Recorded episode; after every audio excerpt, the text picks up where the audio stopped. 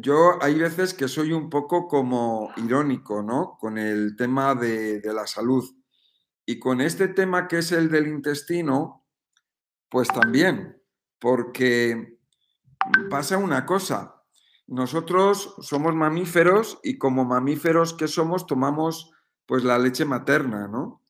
Entonces, em, hay una cosa que es muy curiosa porque eh, antiguamente, y digo antiguamente y digo yo en mi época, eh, las, las personas tomábamos la leche materna durante años, ¿no? Tres años, cuatro, cinco, incluso he oído de, de niños que, que, estaban tomando la leche con, incluso con siete, ocho años, ¿no? Sin embargo, hoy en día lo que estamos viendo es que los, los niños, los bebés, cada vez eh, toman eh, la leche materna por un periodo de tiempo más corto nos encontramos con bebés que, incluso no toman la leche materna. Hay, hay, una cosa que es curiosa porque antiguamente, y digo antiguamente, antiguamente, en el siglo XIX, por ejemplo, siglo XVIII, había señoras eh, que eran eh, las señoras que no eran, mm, no tenían a, un hijo, sino que eh, el hijo de otra ellas lo, amamantaban, ¿no? Fijaros la importancia que tiene esto, ¿no? De alguna manera es algo natural e instintivo y es obligatorio. Si nosotros observamos, que yo siempre digo, tenemos que observar, ¿no? Vamos a ver a los mamíferos.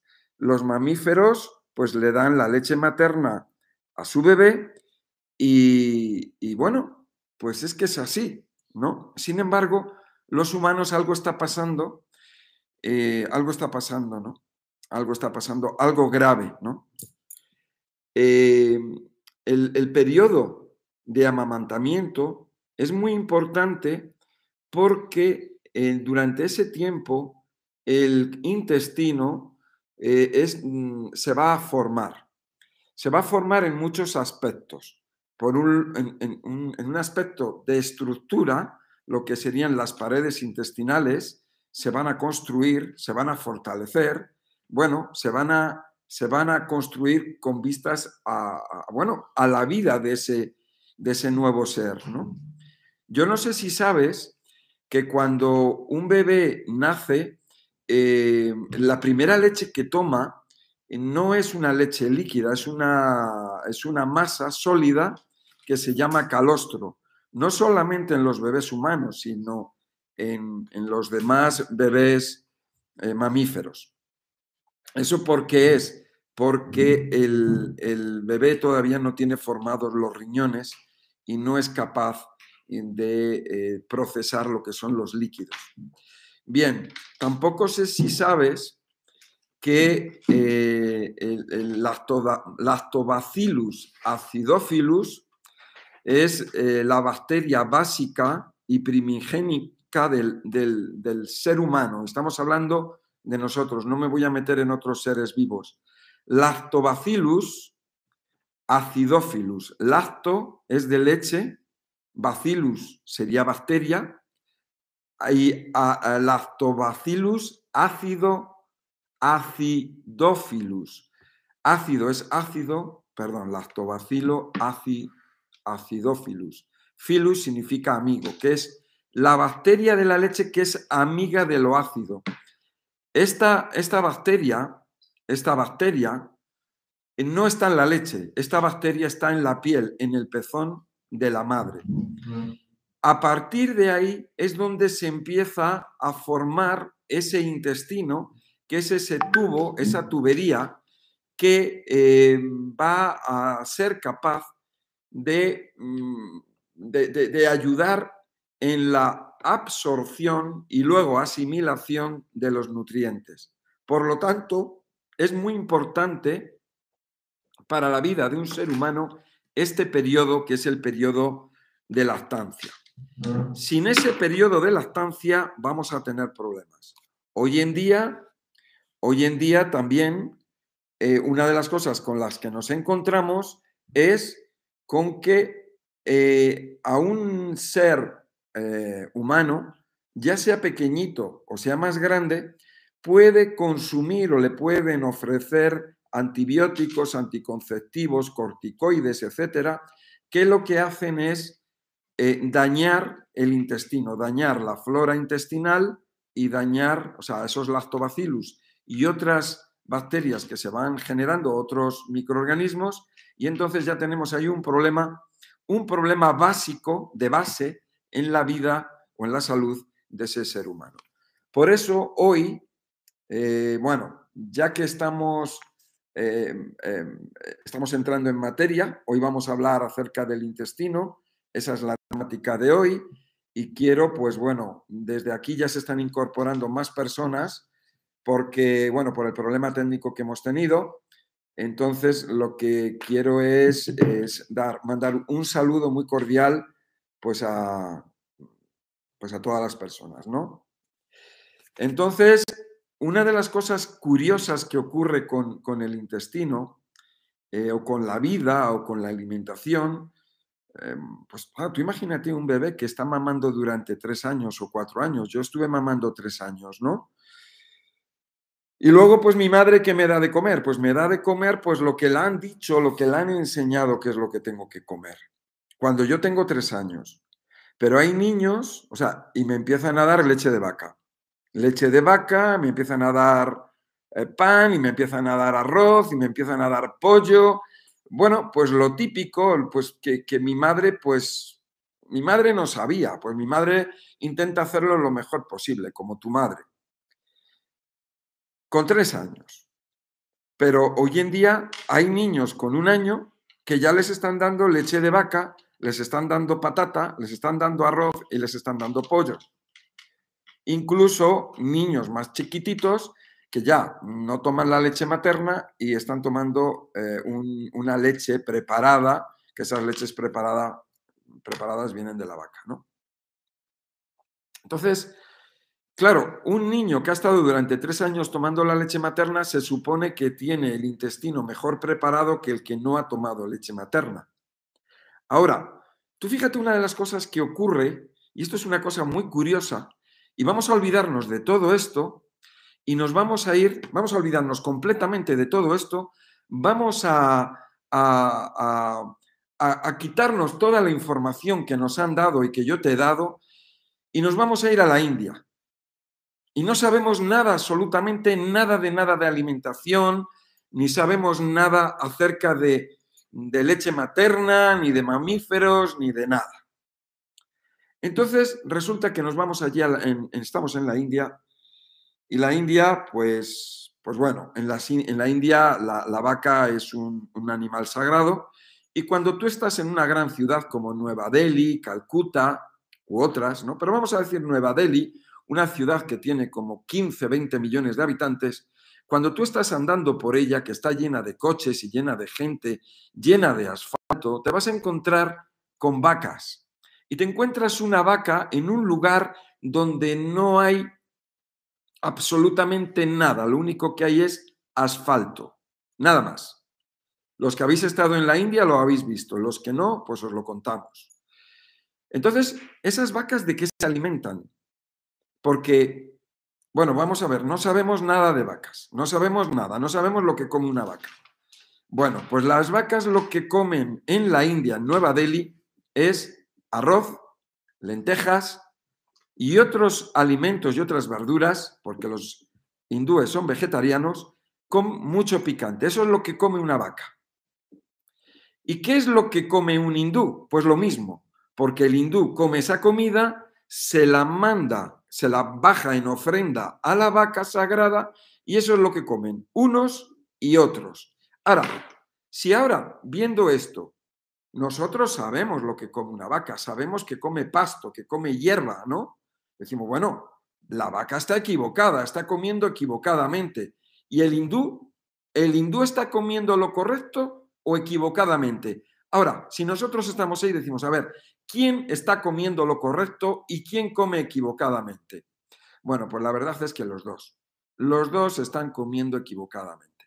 Eso es lo que está pasando en esta sociedad, en este mundo.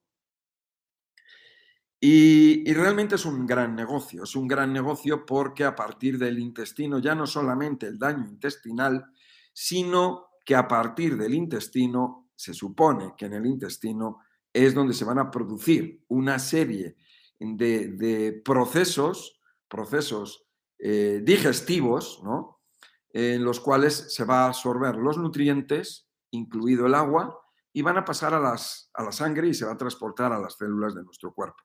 Si ese lugar, que es el intestino, no está bien, por lo tanto tenemos que deducir eh, que, eh, bueno, pues que ese proceso, al ser incorrecto, por lo tanto, lo que es la absorción o los nutrientes resultantes de esa digestión que se van a absorber van a llegar a la sangre y por lo tanto mm, se pueden asimilar nutrientes o otras cosas que van a resultar de, esa, de ese eh, procesamiento o digestión que es incorrecto. Por lo tanto, vamos a tener eh, putrefacciones, fermentaciones y que van a resultar en sustancias venenosas que van a pasar a la sangre, que se van a absorber, que van a pasar a la sangre y que van a servir de nutriente a las células de nuestro cuerpo. Porque las células de nuestro cuerpo están por todos lados, ellas no saben de, comer mal, no saben de venenos y las pobres, pues sin querer, pues van a ser eh, afectadas por esos venenos. Entonces, vaya situación, no vaya problema. Eso es en lo que yo estoy todos los días, educar. Estoy educando constantemente a través de los vídeos, a través de libros, cursos, conferencias, etcétera, etcétera. O sea, realmente, realmente el problema que tenemos en esta sociedad no es un problema de alimentación, es un problema de educación. Y esa educación es tal, es tan potente, es tan poderosa, eh, que nos encontramos donde estamos. Es una educación incorrecta y falsa, porque si nosotros, las personas, tuviéramos una educación correcta, no tendríamos los problemas de salud que tenemos. Por lo tanto, tenemos que llegar a una conclusión, y la conclusión es que tenemos que hacer lo contrario de lo que estamos haciendo, porque si lo que estamos haciendo nos está llevando a, esta hecatombe, eh, a este eh, deterioro, y, por otro lado, el declive y el, declive y, el, acabose de, la especie humana, pues tendremos que hacer lo contrario de lo que parece ser eh, que es lo que estamos haciendo, ¿no? ¿Y qué es lo que estamos haciendo? Pues que, ya sabemos qué es lo que nos viene mal, qué es lo que es incorrecto, pero, eh, pero somos una minoría los que lo sabemos. Estamos observando que la mayoría de la población sigue alimentándose mal, pero es que viajes donde viajes. O sea, tú estás en, en, Colombia y la alimentación es fatal, estás, estás en, España y es un desastre. Estás en la India, eh, aunque son vegetarianos, es que es, que es tremendamente mala, ¿no? Estás en Japón, el país, vamos a decir, de los más avanzados y civilizados del planeta, igualmente, y, y vemos en todos ellos, pero sobre todo, es curioso, ¿no? También es curioso porque Vamos a ver, por ejemplo, países como Estados Unidos, Europa, se suponen que son los países más avanzados, más civilizados y que, bueno, y es donde más cáncer hay, más cáncer de intestino, ¿no? Por lo tanto, ¿qué significa? Que lo que se está haciendo es incorrecto. ¿Qué es lo que tenemos que hacer? Lo que tenemos que hacer, y, lo que yo me he encontrado durante todos estos años, es que hay que reeducar a la gente. Fíjate que estamos hablando no de educar, sino de reeducar. Es mejor dicho, con otra palabra también sería deseducar.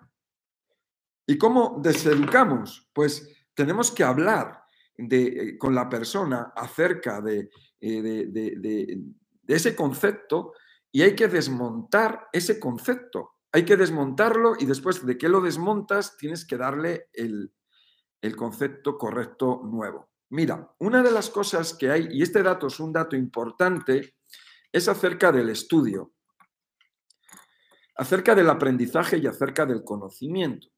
Una persona, una persona que cree que lo sabe todo, esa persona ya no puede aprender nada.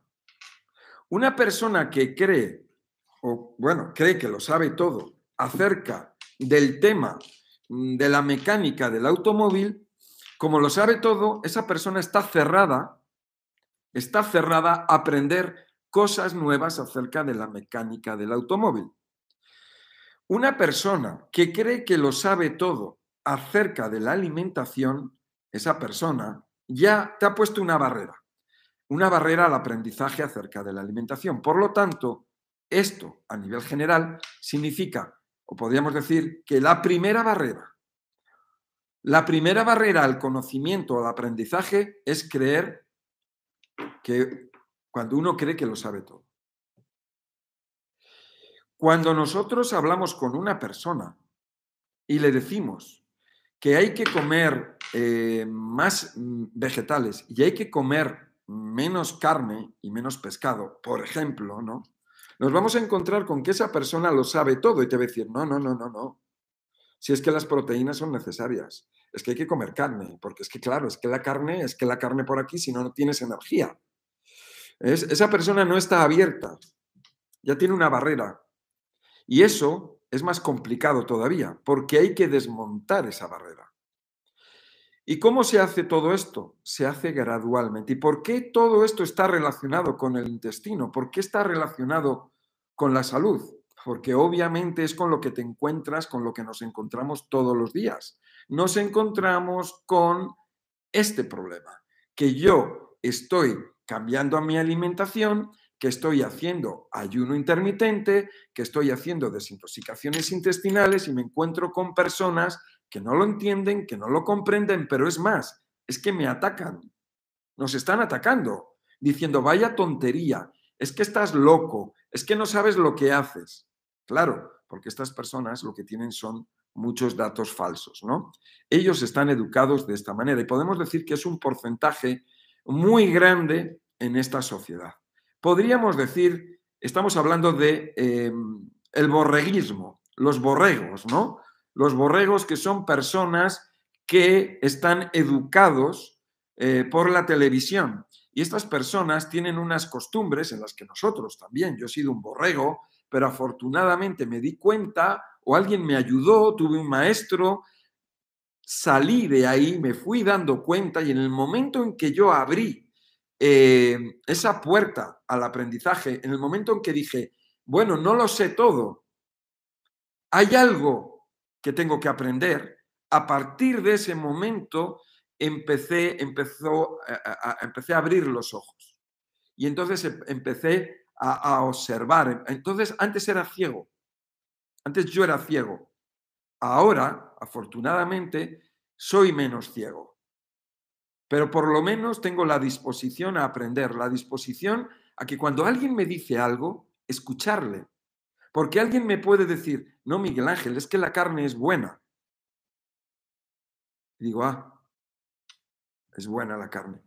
Bien, vale, pues vamos a comer carne. Venga, vamos a comer carne. Entonces, yo con esa persona le pongo un ejemplo y le digo, bien, vamos a comer carne ahora tú y yo. Mira, tengo aquí un conejito, mira qué conejito más, mira qué ojitos más bonitos tiene, mira cómo lo acaricio, mira, mira qué bonito. Ay, a que te gusta el conejo, mira, acaríciale. Eh, y a lo mejor es, ese ejemplo, ¿no? Y digo, toma, toma el cuchillo, toma, córtale el cuello ahora al cuchillo aquí encima de la mesa que nos lo vamos a comer. Que está muy bueno, porque como es carne y es proteína, venga, vamos, córtale el cuello. Entonces me dice Miguel Ángel, por favor, ¿qué, tonterías estás diciendo? ¿Cómo que le corte cuello? Sí, sí, vamos a cortarle el cuello. Le digo, no, lo corto yo. Yo, yo, yo mato al conejo, venga, guas. Si yo mato al conejo y todas las mesas se llena de sangre, la gente que esté ahí, que comen carne, me van a mirar como si yo estuviera loco, van a echar a correr asustadas. Pero vamos a ver, pero vamos a comer carne, ¿no? Entonces, realmente, tú fíjate ahora la diferencia. Si yo ahora tengo y digo, venga, vamos a comer, que tengo aquí unos mangos que me acaban de traer, que están muy ricos, maduros, mira, mira qué ricos, toma el cuchillo, raja al, mango. La gente va a rajar el mango y se, y se va, va a tener una sonrisa en sus labios de oreja a oreja y van a comer el mango con mucho gusto y con mucha alegría. Eso es lo que nos diferencia, esta es la diferencia entre eh, eh, eh, ser un depredador o carnívoro y ser un frugívoro, ¿no? sí, pero claro, tú fíjate que yo te estoy contando esto y tú, y, tú, y, tú seguirás, probablemente tú dirás, no, pero es que la carne hay que comer carne, hay que comer carne, porque claro, es que la carne es que tiene proteína, Miguel Ángel, es que, ¿ves? Fíjate que te acabo de decir eso. Bueno, te voy a descuartizar el conejo y te lo voy a poner ahí, te voy a decir, toma el corazón, cómate el corazón que está calentito, mira qué rico que está el corazón del conejo, qué nutritivo, qué maravilloso que está. Y te vas a comer los ojitos también, que, que son muy ricos y tienen mucho colágeno, son maravillosos para ti. Pues la gente va a decir, qué asco, ¿no? Obviamente, si yo te doy una manzana, vas a decir, qué rica la manzana, ¿no? ¿Ves? O sea, podemos seguir avanzando. Ahora, cuando yo te doy un trozo de carne de conejo, que tú no has visto nada acerca de ello, que yo lo he frito y que le da una, una forma de una estrellita o de un corazoncito, te lo comes con mucho gusto porque tú no sabes lo que estás comiendo. Bueno, esto es un poco el problema que nos puede ocurrir, que, que nos, que con el que nos encontramos. Tú no sé si sabes si podemos estar dando más y más argumentos acerca del intestino. Si a una persona tú le das solamente eh, carne, carne procesada, porque una cosa es comerte ese corazón crudo o esa carne cruda que no vas a ser capaz de comértelo ni de masticarlo, y otra cosa es eh, comerte la carne procesada. ¿Ves? Ya estamos hablando del procesamiento de los alimentos y estamos hablando de que los animales tienen un intestino limpio y sano porque no comen alimentos procesados. Nosotros los alimentos que comemos son procesados, la mayoría de ellos. Cuando yo tengo una consulta estoy preguntando a la persona qué desayuna, qué come y qué cena. Y muchas veces me encuentro con que no come ensalada ni come fruta. O sea, la persona es todo procesado, desde el café con leche, las tostadas, con la mermelada, con los huevos, con la carne, con el pescado, con el arroz, y así sucesivamente, y unas verduras cocidas. Todo es procesado. En la naturaleza los, alimentos, los animales no comen procesado. Eso ya daña, ya daña el intestino. Entonces, eh, cuando nosotros, todo esto, todo este preámbulo es acerca, de, acerca del intestino. O sea, todo este problema es acerca del intestino. O sea, ahora, ¿cómo recupero yo el intestino? ¿Qué hago yo? para solucionar ese problema de intestino. No he mamado suficiente, me dieron antibióticos, he tomado anticonceptivos, he estado comiendo mal, tengo inflamación, irritación, estreñimiento, diarreas, tengo síntomas, síntomas producidos por un intestino permeable. Ya no vamos a, entrar acerca de que la persona es que si celíaca, que si que tiene colitis ulcerosa, que si tiene, e, etcétera, etcétera, colon irritable, etcétera tiene síntomas en su cuerpo, síntomas de que está envenenado y la persona no lo sabe. Este concepto, el concepto de tener el cuerpo envenenado no se sabe. No se sabe. Las personas vienen a la consulta y me dicen, dame algo, dame algo para curar esto, algo natural. Es que no, el problema no es que hay que dar algo para curar. El problema es que hay que educar y hay que desintoxicar el cuerpo y empezamos por el intestino. Vamos a ver. A partir de aquí, entonces podemos hablar, y podemos hablar mucho, porque es un tema muy, muy importante, porque es que el cáncer de colon, los problemas intestinales que desembocan en cáncer de colon están creciendo y creciendo de una manera tremendamente alarmante. Bueno, tengo muchas preguntas, tengo muchas preguntas y vamos a empezar a responder alguna de ellas. La primera pregunta es, eh, ¿cada cuánto tiempo, eh, además que me lo han preguntado de, tres o cuatro personas en poco tiempo, ¿cada cuánto tiempo hay que limpiar el intestino? Bueno, pues el intestino lo podemos empezar a limpiar por primera vez, hacer la primera limpieza intestinal, hacerla ya. ¿Cuántos años tienes? ¿20, 30, 50, 80, 100? ¿10 años? ¿Cuándo podemos hacer la primera limpieza intestinal? Bueno, pues cuando quieras, ahora. ¿Cada cuánto vas a hacer las limpiezas intestinales? Depende. A lo mejor tú la quieres hacer cada semana y tú la quieres hacer cada 15 días. Y tú dices, bueno, yo me hago una limpieza intestinal cada año. O sea, es que es una respuesta que es un poco personalizada, porque de hecho, cuando yo tengo una consulta con una persona, yo eh, hablo con la persona veo su estilo de vida y yo no le mando una limpieza intestinal en la primera consulta. Normalmente no se la mando, a no ser que sea una persona que ya esté preparada. Yo lo primero es que voy a ver que, le voy a poner un plan, un plan personalizado y gradual. Sea, esta persona está comiendo muy mal. Y como está comiendo muy mal, pues tengo que ponerle un orden. Tenemos que ir poco a poco. A lo mejor tú resulta que tú ya estás comiendo bien, tú ya estás haciendo las cosas muy bien y ya estás listo para hacer una desintoxicación intestinal. Pero ya a ti no te conozco. Es una pregunta, esta pregunta que me está haciendo Rocío, es una pregunta muy general. Entonces yo te estoy respondiendo de una forma muy general. ¿Qué es lo óptimo? Lo óptimo depende para quién. Lo óptimo, vamos a suponer que una persona se hace una, una, desintoxicación intestinal, pues no sé, cada mes. Vamos pero es que volvemos a lo mismo. Tú, a lo mejor tú vas a decir, ¡Hala, Miguel Ángel! ¿Cuánto? Una vez al mes. Bueno, hay personas que se hacen desintoxicaciones intestinales cada semana, porque hacen un ayuno de un día cada semana. Lo hacen el ayuno el domingo. Entonces esa persona para hacer ese ayuno de un día al domingo se hace una desintoxicación intestinal el sábado por la tarde, sábado por la noche se va a dormir con el intestino vacío y el domingo está en ayuno. Entonces, ¿cuál es lo que es lo óptimo? Mira, lo óptimo, ¿cuántas veces se debe de duchar una persona?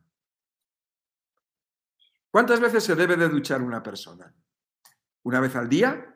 ¿Una vez cada tres? ¿Una vez a la semana? ¿Una vez al mes? ¿Una vez al año? ¿Dos veces al día? Dirás, bueno, depende de lo que se ensucie la persona, ¿no? Bueno, Vamos a ver la alimentación. La alimentación ensucia el intestino. Entonces depende de lo que tú comas. ¿Entiendes? O sea, no es lo mismo una persona que está tomando jugos todos los días y su alimentación es a base de jugos que una persona que carne y come pescado y encima todo lo come mezclado. Pues esa persona se está ensuciando muchísimo. Puede hacer sus desintoxicaciones intestinales, pero se está ensuciando mucho. O sea, el que desintoxique en el intestino no significa que vaya a desintoxicar el, organismo. O sea, tú imagínate un señor que es un mecánico, que todos los días se llena de grasa, pues todos los días se lava, ¿no? Pero al día siguiente se vuelve otra vez a ensuciar de grasa. Lo óptimo sería que esa persona dejara ese trabajo, dejara de ensuciarse. Entonces, ya no necesitaría lavarse. O sea, tú imagínate si alguna vez te has llenado las, manos de grasa de un, con un coche, pues se te ponen negras, ¿no? Entonces, pues te las tienes que lavar pues cada dos por tres. Si te vas a comer, el, vas a tomar el desayuno, te las lavas. Si vas a la comida, te las lavas. Vas a la cena, te las lavas. O sea, vas a hacer algún escrito, vas a escribir una factura, te las lavas para no manchar el, papel de, de, donde escribes la factura o el recibo. Entonces, esa persona que es un mecánico se lava las manos varias veces al día, pero se sigue ensuciando. Otra pregunta. Vale. Em, cuando haces una limpieza intestinal, eh, ¿puedes perder flora y probióticos? Bueno, a ver, vamos a ver. Vamos a ver, porque esta es una pregunta eh, interesante. La, pregunta que ha hecho eh, Rocío, que es de parte de algunas personas, es, cuando hacemos una desintoxicación intestinal o una limpieza intestinal, ¿se barren, se destruyen o se dañan las bacterias o los microorganismos intestinales? La respuesta es no. Yo te voy a hacer ahora una pregunta a esta, a esta, a esta pregunta. El que tengamos excrementos en el intestino daña a la flora intestinal?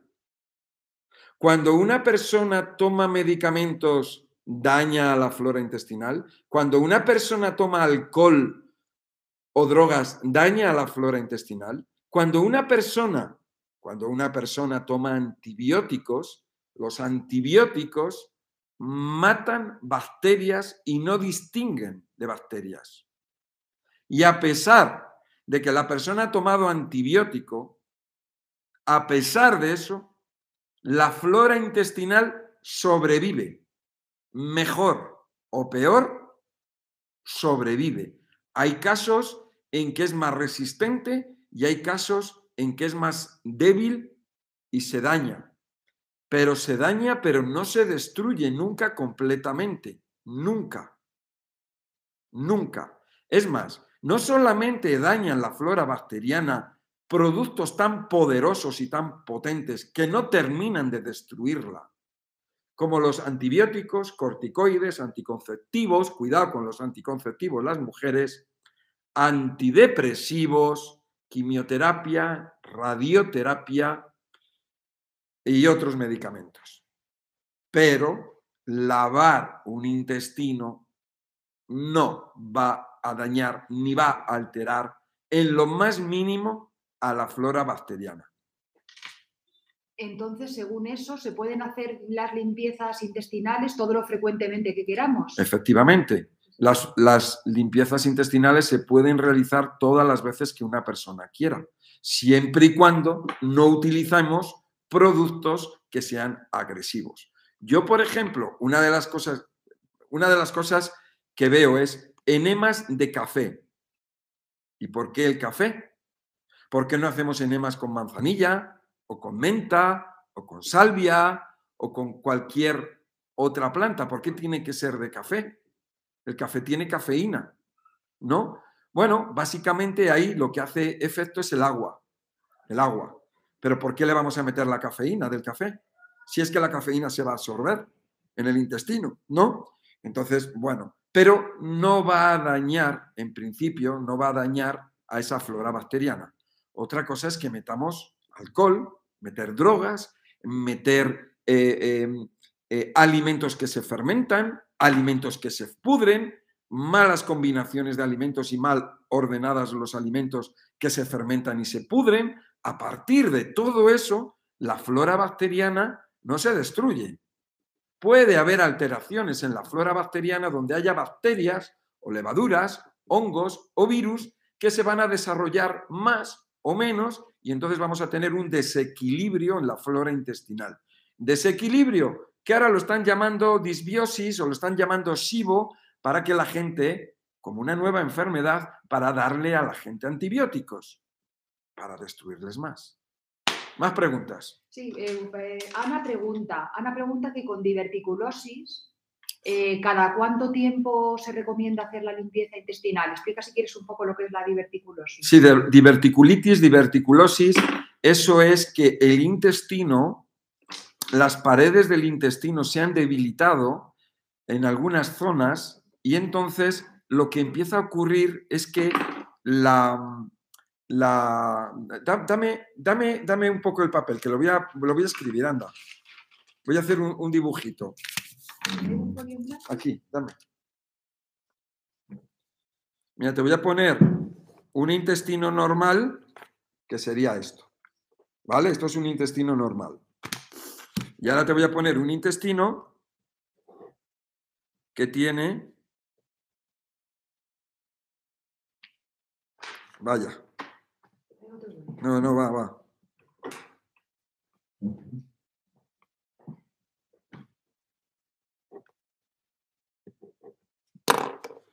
Y este, tenemos arriba el intestino normal y aquí abajo tenemos un intestino con divertículos. ¿Ves? Esto es que se ha deteriorado y entonces se forman como unas bolsitas, unos saquitos, y ahí qué es lo que se mete? Ahí se mete veneno, se meten los excrementos ahí se meten, ¿no? Eso es diverticulitis o diverticulosis. Entonces, em, ¿quién, lo primero es, ¿qué ha creado ese problema en el intestino? Eso es lo que tenemos que resolver primero, porque podemos hacer limpiezas intestinales y en esas limpiezas intestinales limpiar el intestino y, esas, y esas bolsitas, esos divertículos.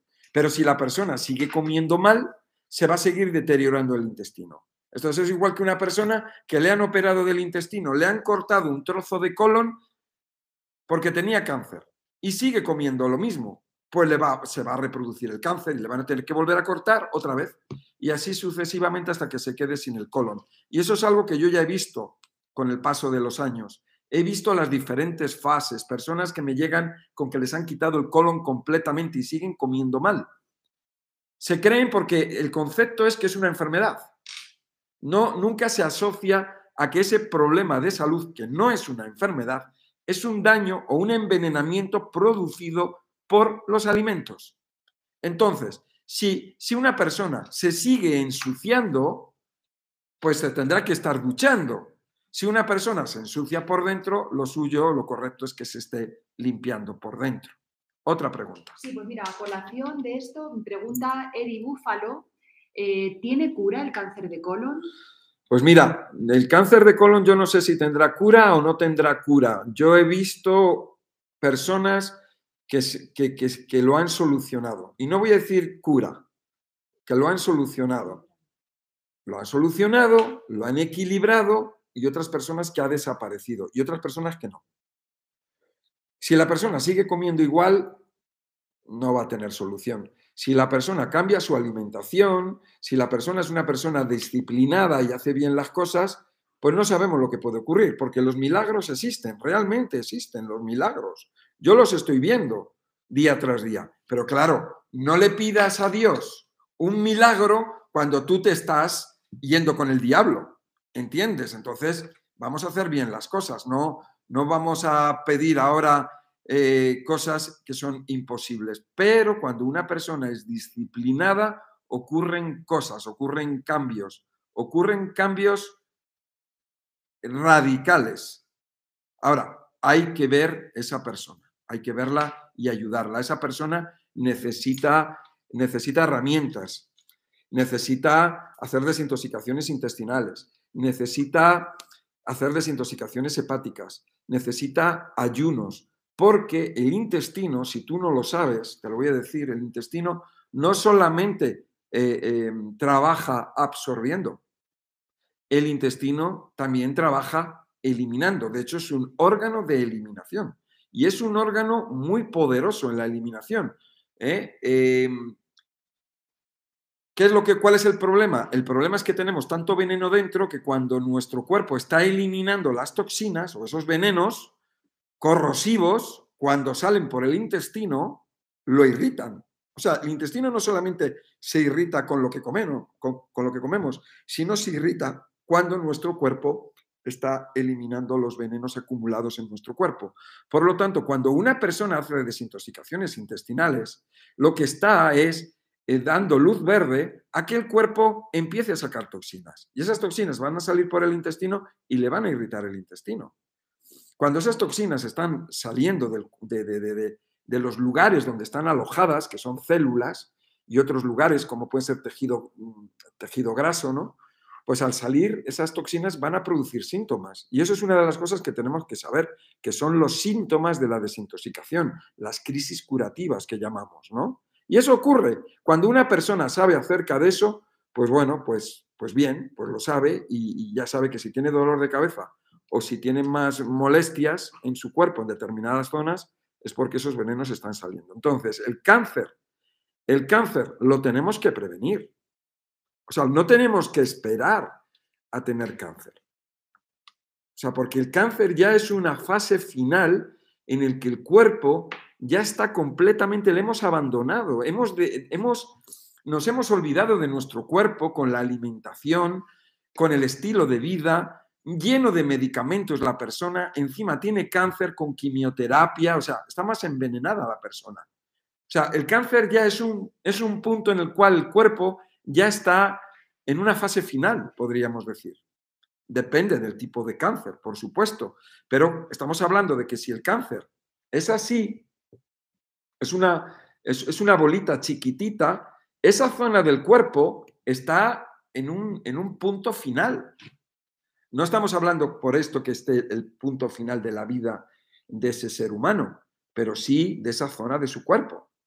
Pero si sigue avanzando, si sigue avanzando el cáncer, pues bueno, pues lo que tenemos que hacer es ya desde niños, o sea, ya desde jóvenes o ya desde bebés, ya estar educando y alimentando, pues, como, como, como debe de ser, ¿no?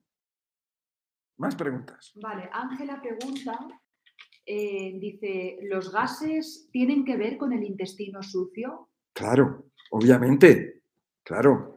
Los gases son producidos por, eh, por alimentos o restos de alimentos que están en un estado de fermentación o putrefacción. Claro que sí, por supuesto. Entonces eso, eh, cuando una persona hace una desintoxicación intestinal, una de las cosas que vas a notar al hacerlo es que desaparecen los gases. Ahora, ten en cuenta una cosa, si hay divertículos, esos divertículos que no se han limpiado, eh, como son eh, restos en estado de putrefacción o fermentación, pueden estar emitiendo gases, pero ya en unas cantidades más chiquititas. ¿eh? Entonces, ya depende cómo la persona haga la desintoxicación y el número de desintoxicaciones intestinales que, que haya hecho. Pero, pero, pero, cuando cuando una persona hace una desintoxicación intestinal y a pesar de que el intestino esté limpio, como el cuerpo está eliminando sustancias tóxicas desde la sangre al intestino, esos venenos que está expulsando pueden irritar el intestino y pueden, eh, pueden generar algún tipo de gas, pueden producir algún tipo de fermentación o de putrefacción por el misma, la misma sustancia que está saliendo de nuestro cuerpo a través de la sangre y que llega al, intestino, pero es mínimo. O sea que eh, hay veces que una persona hace una desintoxicación intestinal incompleta y luego va a tener gases, o sea, va a seguir teniendo gases. ¿Por qué? Porque tiene restos en estado de fermentación y putrefacción. Cuando una persona come, eh, come judías, lentejas, frijoles, ¿no? garbanzos, eh, soja, por ejemplo, ¿no? Las legumbres producen muchos gases, o sea, no solamente la persona tiene gases hoy, los tiene mañana. Incluso la persona puede tener gases de, haber tomado frijoles o judías o garbanzos o lentejas varios días después de haberlo comido por esos residuos en estado de fermentación y putrefacción, porque las legumbres fermentan, se fermentan y se pudren, porque están hechas de almidón y de, y de proteína. Más. Vale, eh, Usiel eh, pregunta acerca de, eh, bueno, del el olor corporal. entonces, a pesar de que se ha hecho estudios de sangre, orina, y ha hecho limpias con magnesio, pero no Bien. lo ha manejado, eso... Bien, vamos, vamos a ver, vamos a ver este tema. El tema del olor corporal. Olor corporal. Es un tema específico de una persona o de un grupo de personas que les ocurre esto. Vamos a ver. Es un tema muy interesante y bien bonito. ¿eh?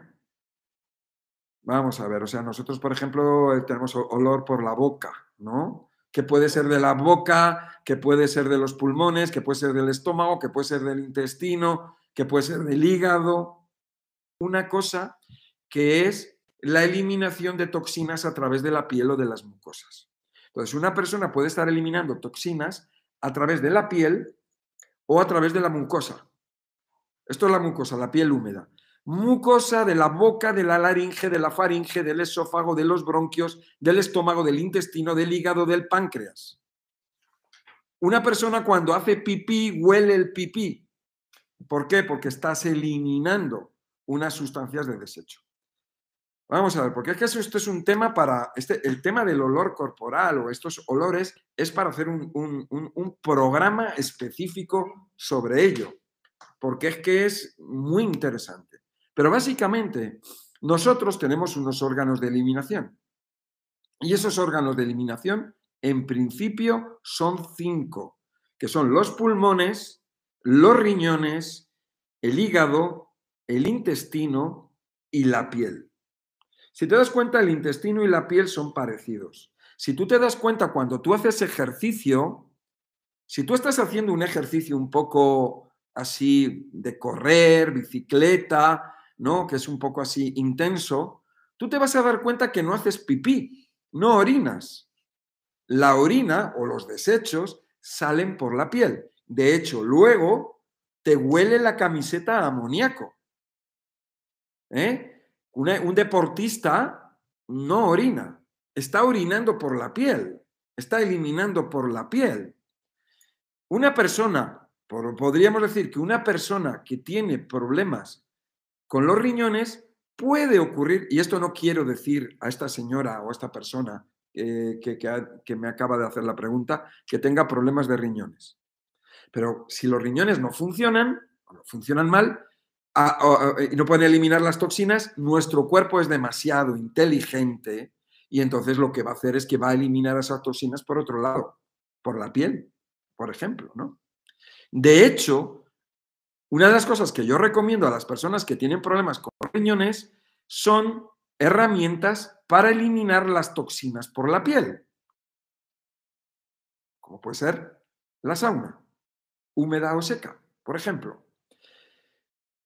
Cuando, cuando puede ocurrir, y vamos a poner el caso de una persona que tiene hígado graso y no lo sabe, que suda por la noche. ¿Por qué suda por la noche? Porque por la noche es cuando se llevan a cabo los procesos de desintoxicación. Como el hígado, como el hígado no funciona bien, pues el cuerpo, que es demasiado inteligente, lo va a eliminar por la piel, con el sudor. Y entonces esa persona puede sudar, pero también puede oler. Una persona dices, ya, pero es que yo me huele la piel, pero no sudo. Sí sudas, transpiras. No están saliendo gotas de sudor que tú las ves, porque el sudor está saliendo, la humedad está saliendo y se está evaporando. Tú no lo ves, pero sí lo que ves es el, lo, que ves, no, lo que hueles es pues ese, ese, ese aroma o ese olor que no es bueno, ¿no? Cuando la humedad, cuando la piel está húmeda, hay microorganismos en nuestra piel que se van a desarrollar y esos microorganismos se alimentan comen y hacen sus necesidades. Entonces ahí tenemos el mal olor. Tenemos el mal olor en las axilas. ¿Por qué? Porque es una zona húmeda y se desarrollan bacterias que esas bacterias van a comer y van a hacer sus necesidades. Y ese es el mal olor. El olor, dependiendo de cada persona, dependiendo, depende del tipo de bacterias que tenga cada persona. ¿Yo qué es lo que recomiendo? Si tú tienes olor en las axilas, bueno, pues lo que vas a hacer es un truco vas a ir así por la vida.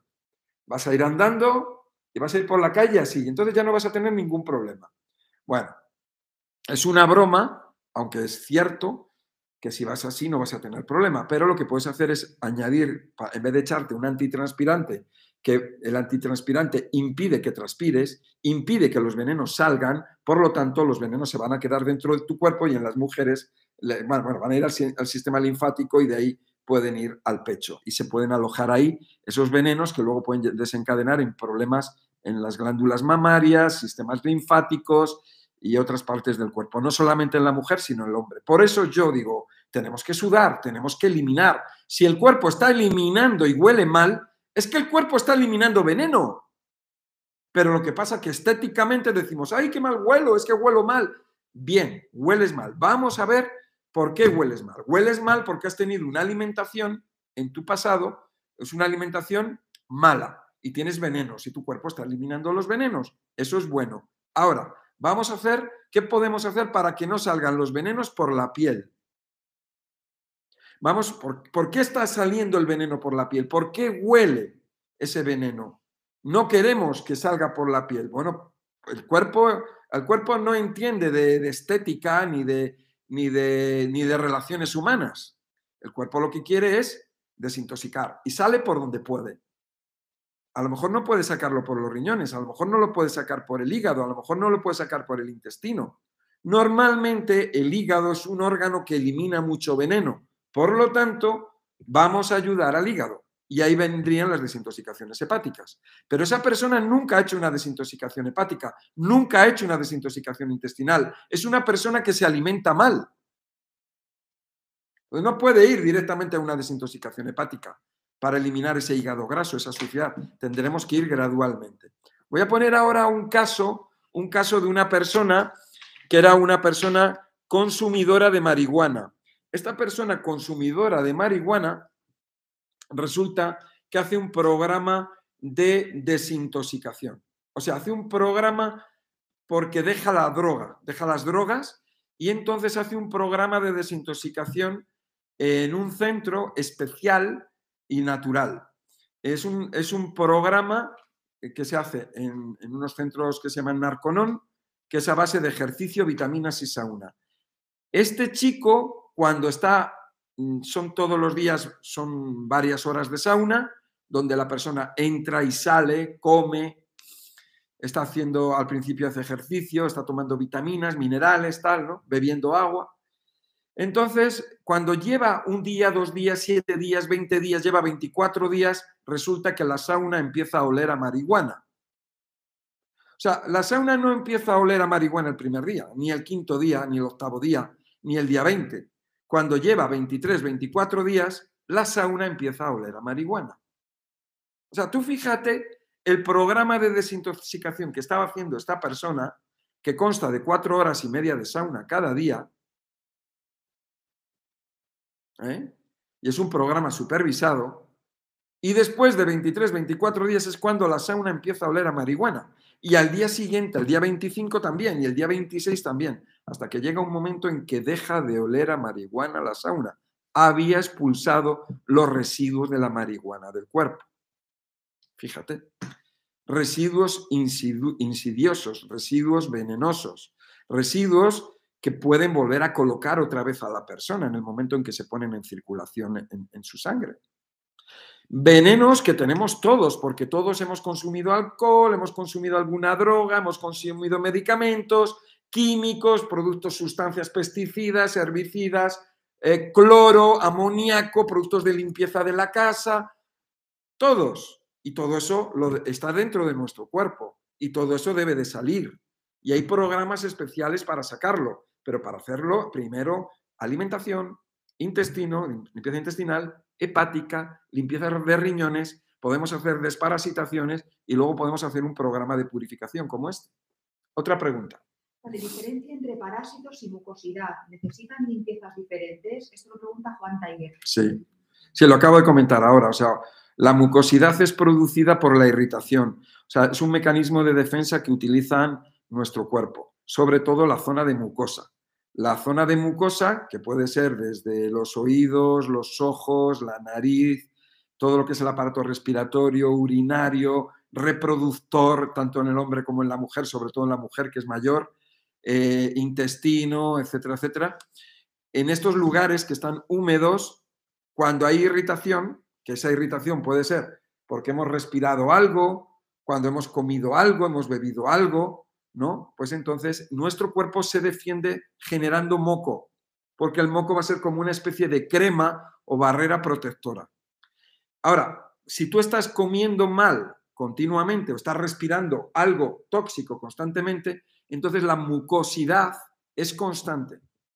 Y esa mucosidad, que es un elemento de barrera y de protección, al final se va a convertir en un problema. Porque imagínate el moco o la mucosa intestinal, pues va a impedir que eh, los, eh, azúcares puedan pasar correctamente a la sangre. Entonces se van a fermentar y vamos a tener gases. Vamos a tener una inflamación, una irritación y entonces se van a producir inflamación y gases. Ahora, ¿qué son los parásitos? Los parásitos es otra cosa diferente. Un parásito puede irritar, y entonces en esa irritación se puede producir moco, ¿entiendes? Y también con ese moco también puede ocurrir que la persona cuando tome azúcares o almidones se fermenten también. Ahora, es diferente nosotros a la hora de, de llevar a cabo un programa con esa persona va a ser diferente. Una persona que tiene parásitos, si sabemos que tiene parásitos o sospechamos que tiene parásitos, vamos a hacer una desparasitación. De hecho, yo muchas veces que sospecho y digo, vamos a hacer una desintoxicación intestinal. Bien, ¿cómo te sientes? Bien, vale, pues perfecto. Vamos a hacer luego una desintoxicación hepática. ¿Cómo te sientes? ¿Te sientes muy bien? Genial. Y luego podemos hacer una desparasitación, simplemente porque queremos hacerla. El hacer una desparasitación se puede hacer. Se puede hacer, una persona puede hacer una desparasitación siempre que quiera. No hay ningún problema. la podemos hacer por si acaso. De hecho, yo muchísimas veces, yo a las personas cuando están en unos determinados niveles, yo le, el siguiente nivel le pongo una desparasitación. O sea, cuando yo le pongo un programa paso a paso, paso número uno, dos, tres, cuatro, cinco, y le pongo al final una desparasitación. A lo mejor no hace falta, pero se la pongo. Más. ¿Hay, algún curso donde se pueda ver cómo es el procedimiento de la, de, la, desintoxicación intestinal sí. y hepática? Vamos a ver. Cursos para la desintoxicación intestinal y hepática. Sí, justamente voy a dar en Querétaro el día 7 y 8, y 8 de mayo. Voy a dar un curso, que es un curso, es un curso, un día de la desintoxicación intestinal y otro de la hepática. Y esto no se... Es en Querétaro, México. El curso se va a hacer presencial y también se va a hacer online.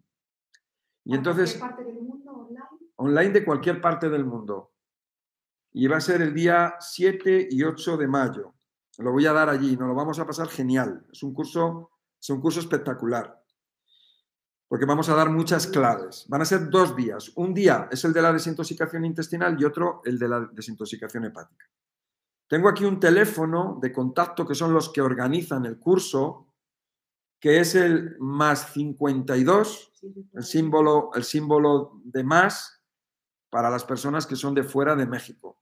El prefijo de México es el 52, ¿eh? más 52 y después sería 44, 210, 72, 472. Lo voy a repetir, es el más 52, que es el prefijo de México, 44 210 72 472. ¿Esto no lo puedes escribir? Sí, lo podemos poner en la descripción. Vale, eso lo vamos a poner en la descripción luego, para aquí abajo, para que lo veas y entonces te puedas registrar para el curso. Y ahí te vas a tener pues la información y tal para hacerlo. Es un, curso espectacular. Es un curso que lo tenemos que hacer todos y es un curso maravilloso. Con esto ya no solamente te va a servir para ti, sino también va, te va a ayudar a ti como maestro para ayudar a otras personas. Porque esa es nuestra misión. Nuestra misión no es estar aquí y ya está. Nuestra misión, mi misión, ¿qué es? Educar, es enseñar, es ayudar. ¿Y tu misión cuál es? Pues también ayudar. Estamos todos aquí para ayudar. Y tenemos que ayudar cada uno en la medida de nuestras posibilidades, unos más, otros menos, no importa. Pero el caso es ayudar. Yo cuando empecé con esto, a mí me ayudaron. Yo era una persona como tú, que a mí me ayudaron, yo tenía problemas y me ayudaron. Y después de que me ayudaron y cuando yo ya me sentía bien, entonces yo ya, la gente me preguntaba, ¿qué has hecho? ¿Qué, cómo, ¿Por qué estás así? ¿Qué, te, eh, ¿Cómo has cambiado? Es que estás mucho mejor. Entonces, pues, pues, yo contaba las cosas y entonces fui contando, fui contando, fui aprendiendo, seguí aprendiendo y aquí estoy. Eso es una cosa que podemos hacer cualquiera de nosotros y es algo que es lo más bonito que existe, el poder ayudar a los demás. Más preguntas, señorita. Perfecto. Entonces, em, a ver, aquí pregunta Manzanita. Dice cuáles son las recomendaciones antes de hacer la limpieza eh, bueno, esa es la primera pregunta. ¿De la desintoxicación intestinal? Sí, de alguna recomendación antes de hacer la limpieza. Vamos a ver, las, las desintoxicaciones intestinales o limpiezas intestinales tienen un procedimiento muy eh, específico y va dependiendo de cada persona.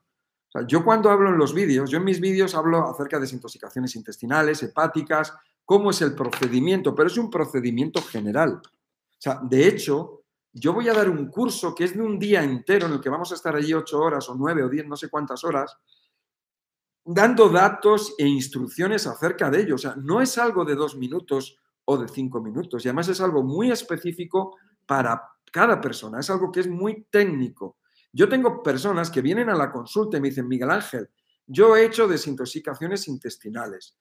Pero resulta con esa persona de una hora, de una hora y media, recabando datos para luego ponerle un programa de desintoxicación intestinal específico para esa persona. Específico. O sea, ¿podemos hacer desintoxicaciones intestinales todos? Pues sí, podemos hacerlas, pero tienen que ser personalizadas. Eh, ¿Se puede hacer una desintoxicación intestinal en un bebé? Por supuesto. Y una persona mayor que está en silla de ruedas o que está muy mal, muy mal, muy mal, claro que sí. Todos pueden hacer su desintoxicación intestinal. La podemos hacer una persona que está en coma. Se puede hacer una desintoxicación intestinal. O sea, la desintoxicación intestinal no va a perjudicar, no va a dañar absolutamente en nada siempre y cuando se haga correctamente y se haga personalizada. Son diferentes maneras, son de diferentes estilos, ¿no? O sea, nos podemos encontrar, por ejemplo, con la hidroterapia de colon, que hay clínicas donde te hacen la hidroterapia de colon, lo cual está muy bien. No es una hidroterapia, no es una desintoxicación completa del intestino, porque el intestino, tenemos el intestino delgado y el colon. Y excrementos nos los vamos a encontrar en el intestino delgado. Pero una persona hace una hidroterapia de colon y es algo maravilloso y espectacular para esa persona, siempre y cuando no, no tenga problemas de que le dé vergüenza o que tenga alguna cosa, ¿no? Eh, la, la, solución es hacer una desintoxicación completa del intestino. O sea, todo lo que es, o sea, cuando, si tú sabes lo que es una hidroterapia de colon, una hidroterapia de colon es que te están metiendo un tubito, es como un enema, es algo parecido a un enema, pero con una máquina que te está poniendo un agua, una temperatura, con una presión determinada, dependiendo de cada persona, y ya está, y está ahí y, tú no sientes nada, no, no, no sientes absolutamente nada. Bien, pues eso es, un, eso es un sistema, eso es una manera, ¿no? Que es una manera estandarizada y generalizada. Pero también, cuando tú vas a una hidroterapia de colon, te lo personalizan de alguna manera. Bien, cuando nosotros hablamos de desintoxicaciones intestinales completas, completas, tiene que ser personalizado. ¿Por qué? Porque hay personas que no pueden estar sin comer. Hay personas que tienen que comer. Hay personas que, eh, que pueden estar sin comer dos horas. Hay personas que pueden estar sin comer cuatro horas. ¿Entiendes? Hay personas que pueden estar sin comer más tiempo. Entonces tenemos que personalizarlo, incluso hacerlo gradual. A lo mejor una persona no se puede hacer una desintoxicación completa así, el, primer día.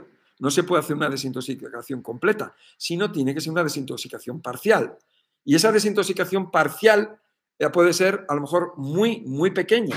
O sea, la persona tiene que ir, hay que ir gradualmente y normalmente acompañarla.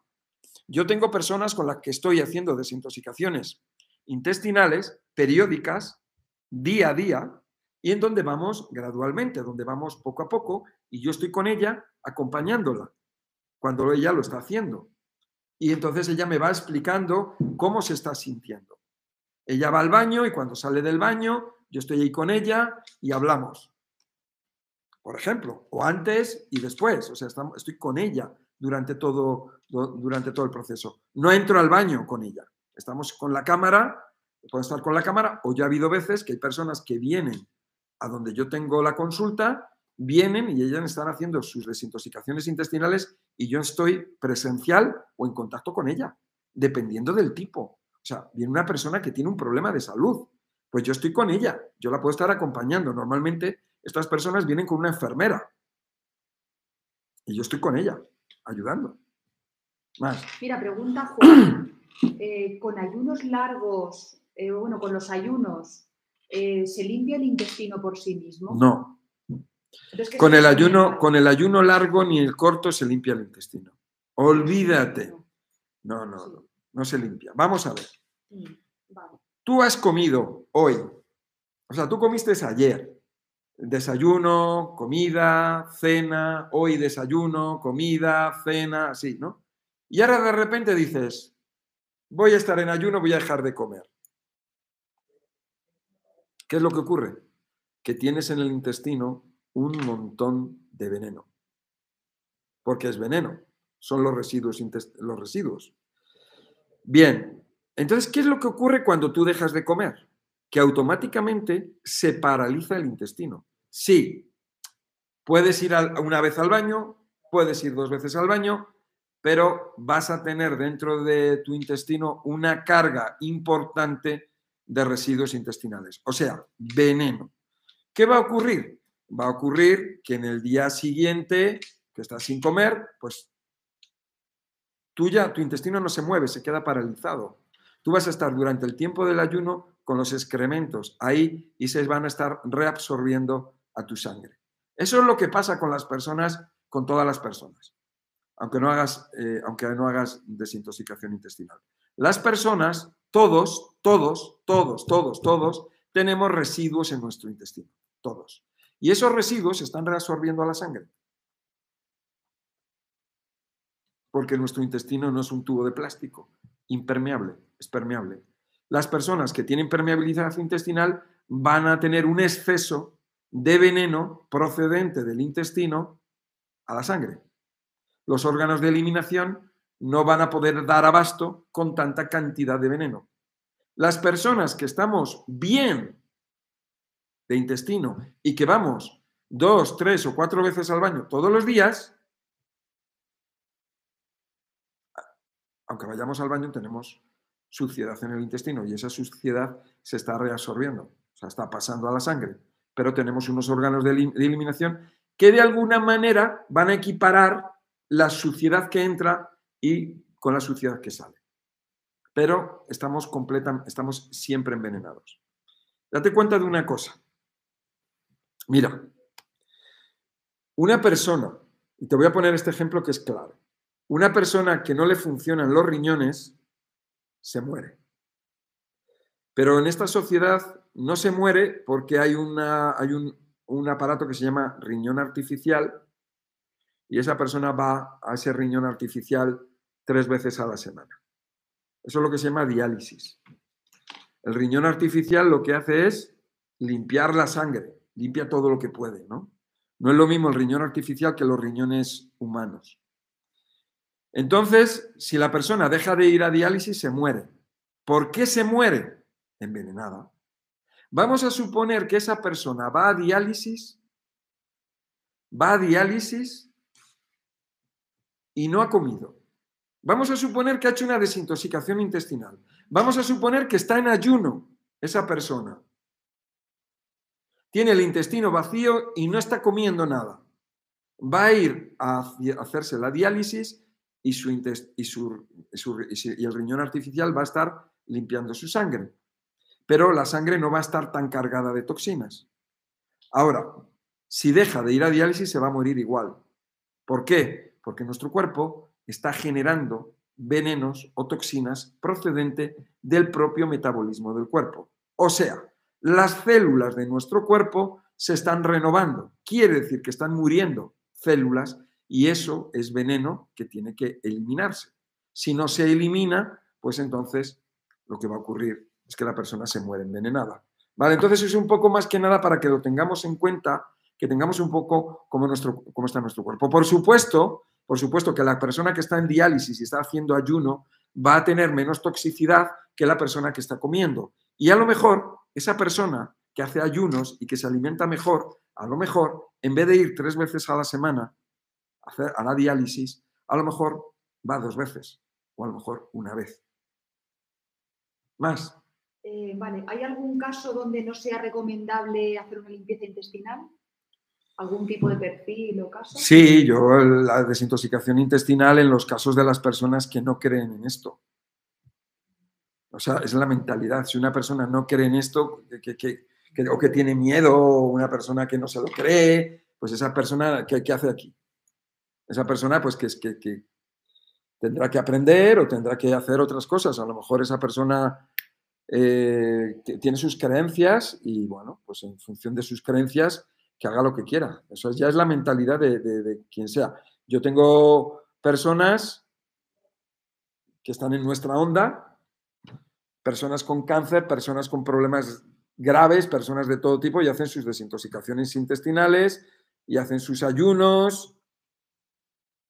Y luego, pues tienen personas a su alrededor que les están diciendo que están locos, que se tiene que dar la quimioterapia, que tiene que hacer esto y que tiene que tomar medicamentos. Y ellos no lo toman. Es una cuestión de mentalidad, de creencia, y ya está.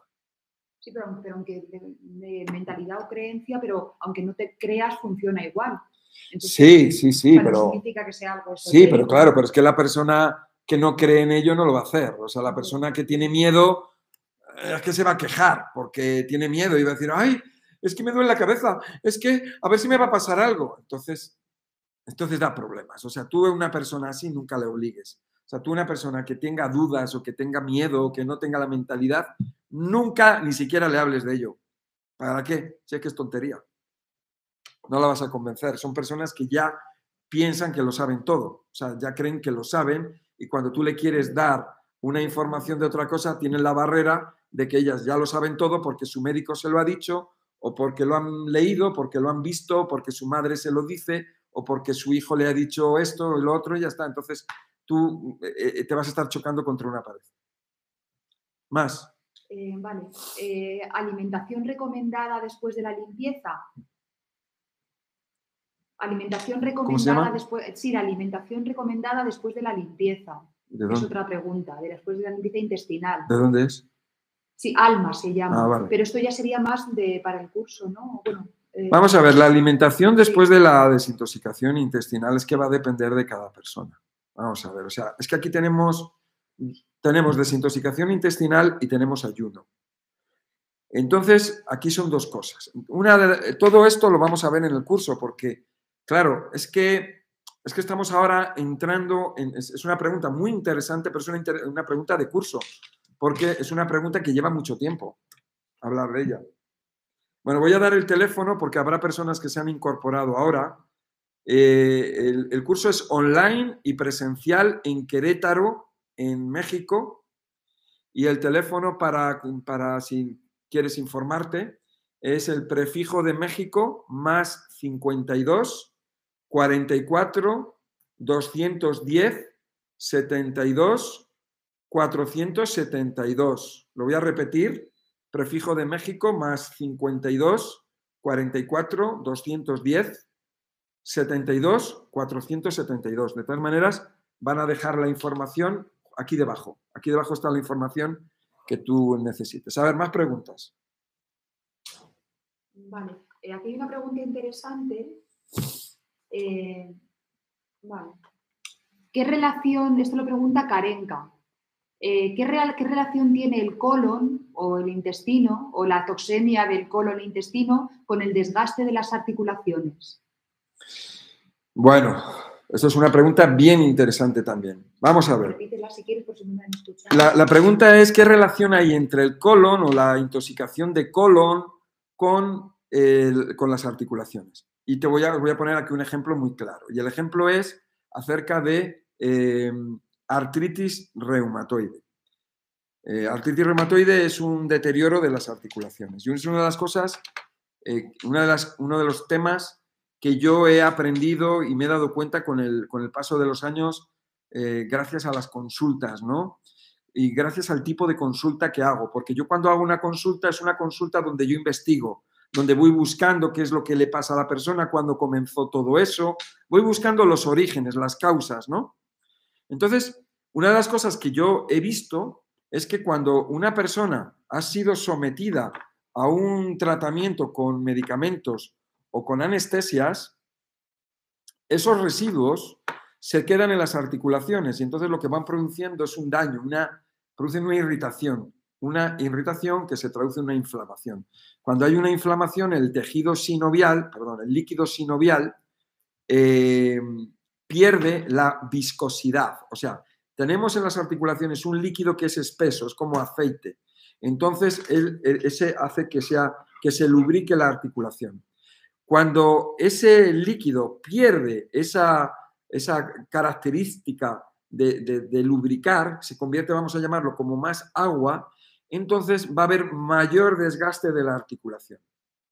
Cuando, y entonces hay un, hay un deterioro del cartílago, un deterioro de las articulaciones. Y aquí tenemos artritis o artrosis. Cuando nosotros hacemos a esas personas desintoxicaciones intestinales y hepáticas, automáticamente lo que estamos haciendo es que los procesos de desintoxicación se pongan en marcha en el cuerpo y esas toxinas empiecen a salir. Y por lo tanto la persona se alivia. La persona, la, inflamación se reduce, el líquido sinovial vuelve otra vez a, recuperar su estructura, vamos a llamarla aceitosa o lubricante, y la persona reduce el dolor o incluso lo puede eliminar. Es algo, y, cuidado con las anestesias de la boca, ¿eh? porque cuando hablo de anestesias y de medicamentos muchas veces nos olvidamos y, y tengo que hacer hincapié y preguntar, ¿y te han anestesiado la boca? ¿Has tenido problemas con la boca? Ah, sí, sí, de eso sí, porque hay veces que nos olvidamos, incluso las vacunas, ¿eh? cuidado. ¿Más ¿Hay alguna pregunta más? Sí, hay una pregunta más. Eh, a ver, hay gente que tiene problemas con el tema del sabor del magnesio. Han hecho varias preguntas. Entonces, ¿cómo poder tolerar o si se puede tomar en cápsulas o no sé, alguna cosa para gestionar ese magnesio? Bueno, efectivamente, o sea, hay personas que la pregunta es sobre el magnesio eh, por el sabor del magnesio. Cloruro y sulfato de magnesio son horribles de sabor. Hay personas que los toleran, pero yo no lo tolero. O sea, yo, a mí no me gusta. Entonces, ¿qué es lo que hago? Bueno, hay personas que yo se lo recomiendo que lo tomen en cápsulas. Y entonces pueden tomar pues alrededor de 5 o 6 cápsulas, depende del tamaño de la cápsula.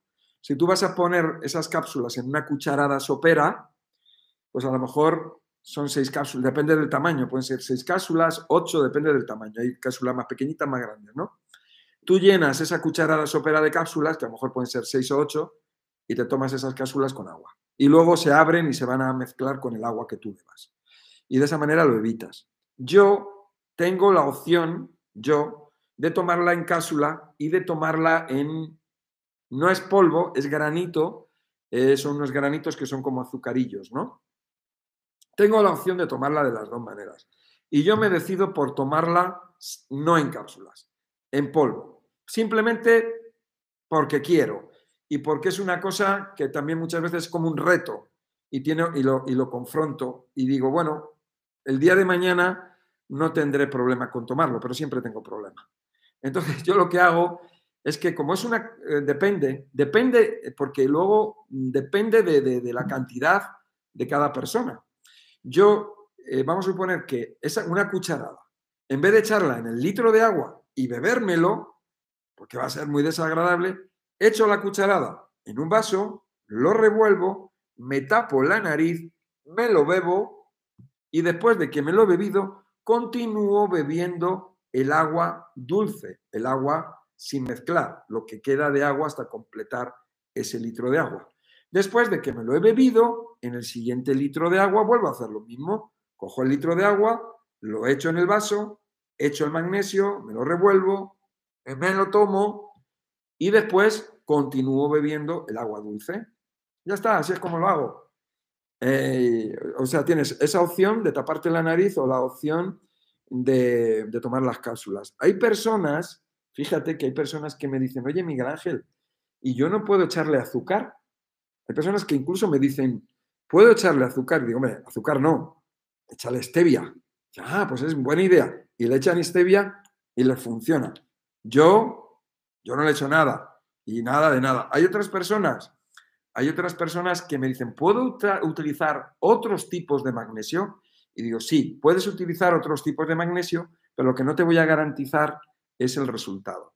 O sea, porque yo recomiendo siempre una mezcla de cloruro y sulfato de magnesio. Sulfato de magnesio es sales de Epsom. Pero cuidado, cuidado. Hay personas que no toleran bien el cloruro o el sulfato de magnesio. Entonces tengo que irme a buscar el magnesio más apropiado para esa persona. Entonces le hago un test.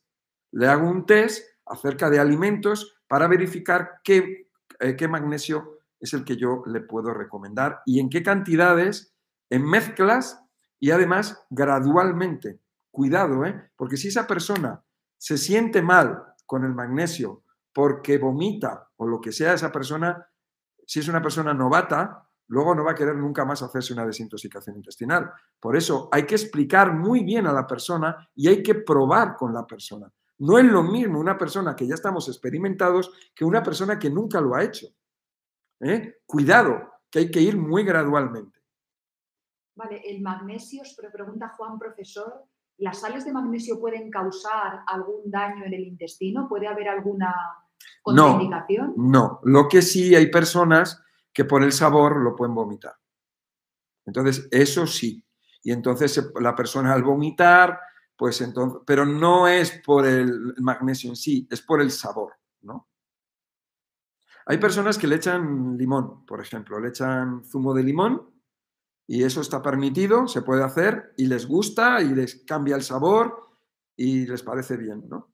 Pero como te digo, ¿ves? Es que es una persona que tú le das y lo vomita o le da náuseas, pues es que esa persona le has dado demasiado y ya estás en el gradiente equivocado, o sea, ha sido demasiado rápido, con esa persona había que ir más despacio. O sea, antes de hacer desintoxicaciones intestinales, hay que, yo una de las cosas que hago son pruebas con esa persona, en la que le mando un poquito de magnesio que lo tome con agua ya días anteriores, simplemente para que lo vaya tomando en su día a día, para que se vaya acostumbrando al sabor y para que él, eh, normalmente como son, hay personas que tienen problemas intestinales, que tienen estreñimientos y tal, pues es como, como, si, como un grado, un gradiente que no es desintoxicación, ¿no? Más.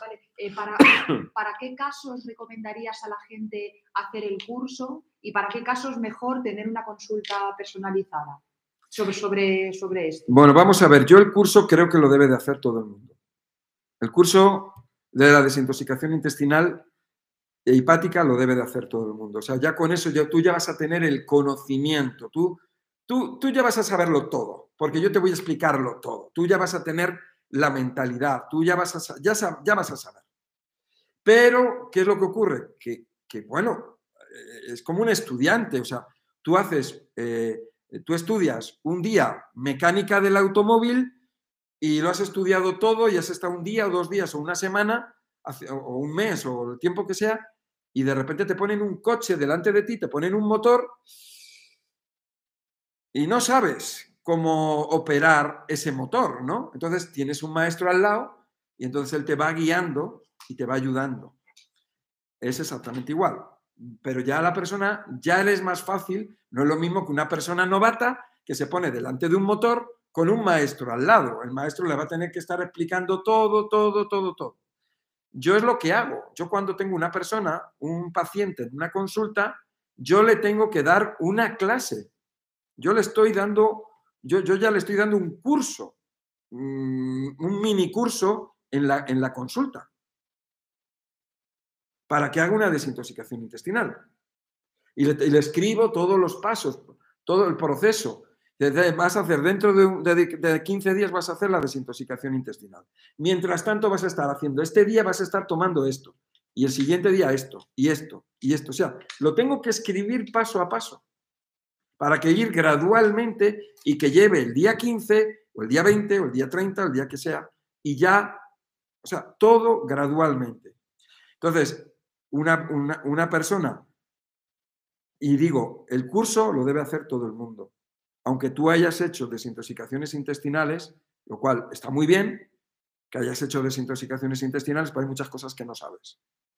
Y en el curso las vas a descubrir y te vas a dar cuenta de errores que has cometido o a lo mejor consejos que has dado a otros y que eran equivocados, ¿no? O que no estaban bien o incompletos. Entonces el curso para todo el mundo y la, consulta, pues para toda aquella persona que esté inseguro, aquella persona eh, pues que quiere un acompañamiento, pues a cualquier persona que, quiera la consulta, porque en la consulta no solamente vamos a ver la desintoxicación intestinal, vamos a ver otros aspectos de la persona. A lo mejor la persona no está preparada para hacer la desintoxicación intestinal ahora. A lo mejor la persona necesita hacer unos pasos previos.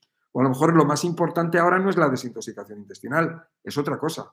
O a lo mejor nos podemos encontrar con una persona que lo que necesita es hacer urgentemente una desparasitación o una desintoxicación hepática. O sea, vamos a ver, yo me encuentro con una persona que me viene a la consulta con que quiere hacer una desintoxicación intestinal. Y es una persona que está abierta, es una persona súper dócil, amable, genial, ¿no? Maravillosa, ¿no? Y tiene la vesícula que se la van a operar, que tiene la vesícula mal. Joder, vamos a hacer una desintoxicación hepática inmediatamente. O sea, ya depende del caso, ¿ves? perdona, aquí, es que hay unas personas, Fanny, que se acaba de incorporar y más personas piden saber cómo poder hacer el, curso. Eh, vamos a ver, para, hacer el curso, el curso es online y presencial en Querétaro, México. Vamos a dejar aquí debajo la información de, de, los organizadores, el teléfono de los organizadores, que es teléfono y WhatsApp, ¿no? pero te lo voy a dar de momento. Es el, mm, es el prefijo de México que es más 52 y luego tiene 44, 210, 72, 472. Lo voy a repetir.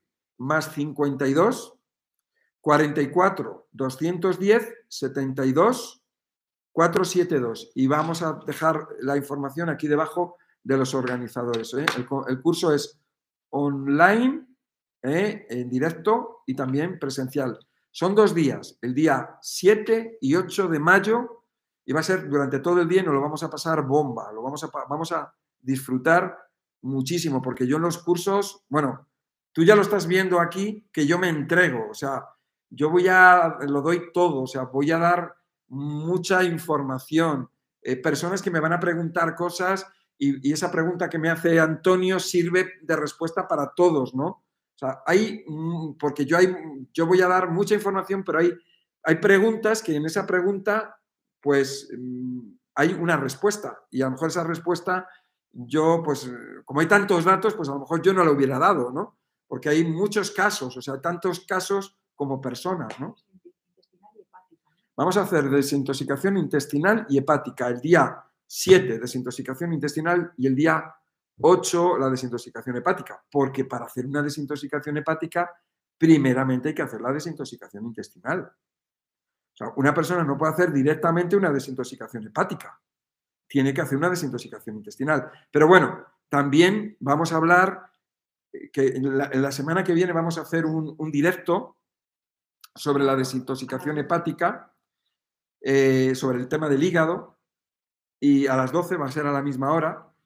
Y, ahí vamos a ver, porque igualmente hay personas que pueden hacer la desintoxicación hepática y hay personas que tú a lo mejor piensas que no y también pueden hacer la desintoxicación hepática sin haber hecho la desintoxicación intestinal previamente. ¿eh? Entonces, bueno, pues yo no sé si hay alguna pregunta más o qué, o si estoy ya resolviendo todo, más o menos, un poco la idea. ¿no? Yo lo que sí espero y me gustaría mucho y a mí me anima mucho el que, el que vengas al curso.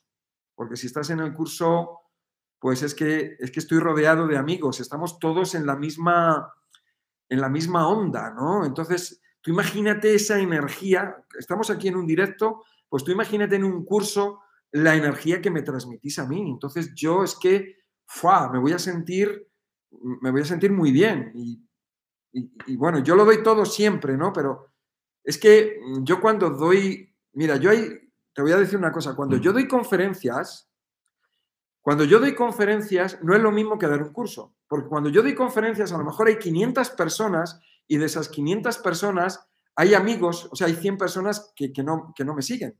Son personas que las han traído, que se han traído amigos, primos, familiares y que están ahí y que no se enteran de muchas cosas, ¿no? Muchos de ellos incluso no son personas abiertos, son personas cerradas, ¿no?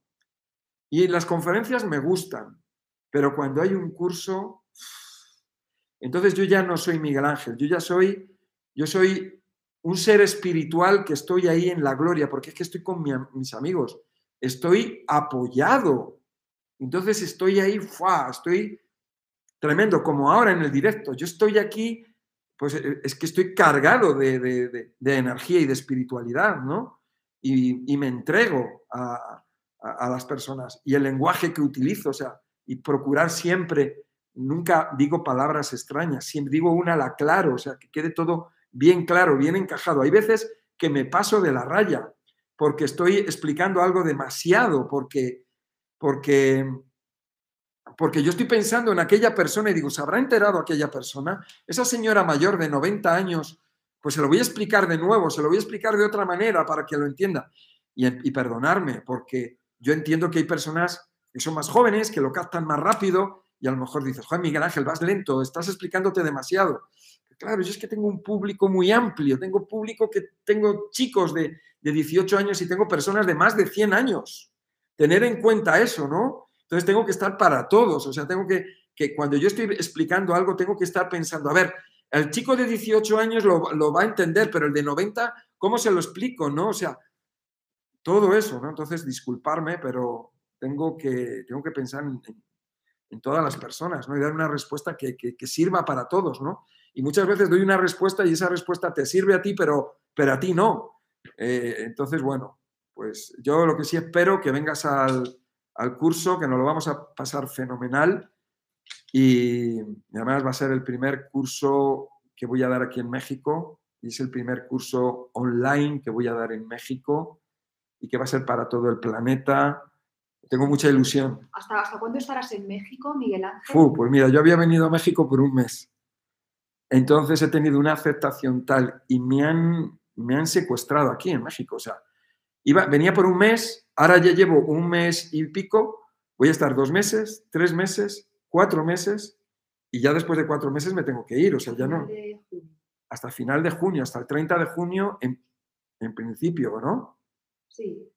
En principio hasta el 30 de junio voy a estar. Y entonces, sí, pasando consultas y, además es que me están organizando cursos porque yo no los organizo. Es que quien me organiza los cursos son seguidores que tengo, que los están organizando por mí. O sea, o sea, eh, mm, o sea no me dejan irme de México. Y, bueno, la verdad que es un placer, pero desde aquí, por lo menos, gracias a Internet, puedo tener online consultas, puedo tener online los cursos, las personas se pueden apuntar al curso, podemos hacer estos directos, ¿no? Y eso es maravilloso porque a mí me, encanta. Entonces, la semana que viene vamos a hacer el directo a las 12 de la mañana igual. Hoy hemos tenido un problema técnico para conectaros, para conectarnos, ha sido, lo hemos conseguido, o lo han conseguido. Entonces, el, domingo que viene a las 12 hora de México, eh, vamos a hacer sobre el hígado, porque el tema del hígado, tela marinera, y el hígado está muy relacionado con el intestino y está muy relacionado con, muchas cosas. Va a, ser un, va a ser un directo, yo creo que va a ser muy bonito y muy impactante, porque el hígado es el órgano, es un órgano rey, ¿no? Con esto no quiero hacer quedar mal a los otros órganos del cuerpo, porque todos son vitales, ¿no? Pero el hígado tiene muchas funciones, es lo que tiene el hígado, que hace muchas cosas, ¿no? Y, bueno, y entonces el que, el, que un hígado esté graso puede hacer que el hígado no funcione correctamente y por lo tanto el cuerpo se deteriore completamente. Pero bueno, vamos a hablar de ello el, domingo que viene a las 12, 12 hora de México. Y nada, y ya sabes que para la para información sobre el curso de la desintoxicación intestinal y hepática, eh, lo vamos a, para el día 7 y 8 de mayo en Querétaro. Tienes la, información aquí, eh, aquí debajo. Sí, sí, están los agradecimientos a AGNA, Centro Holístico TV.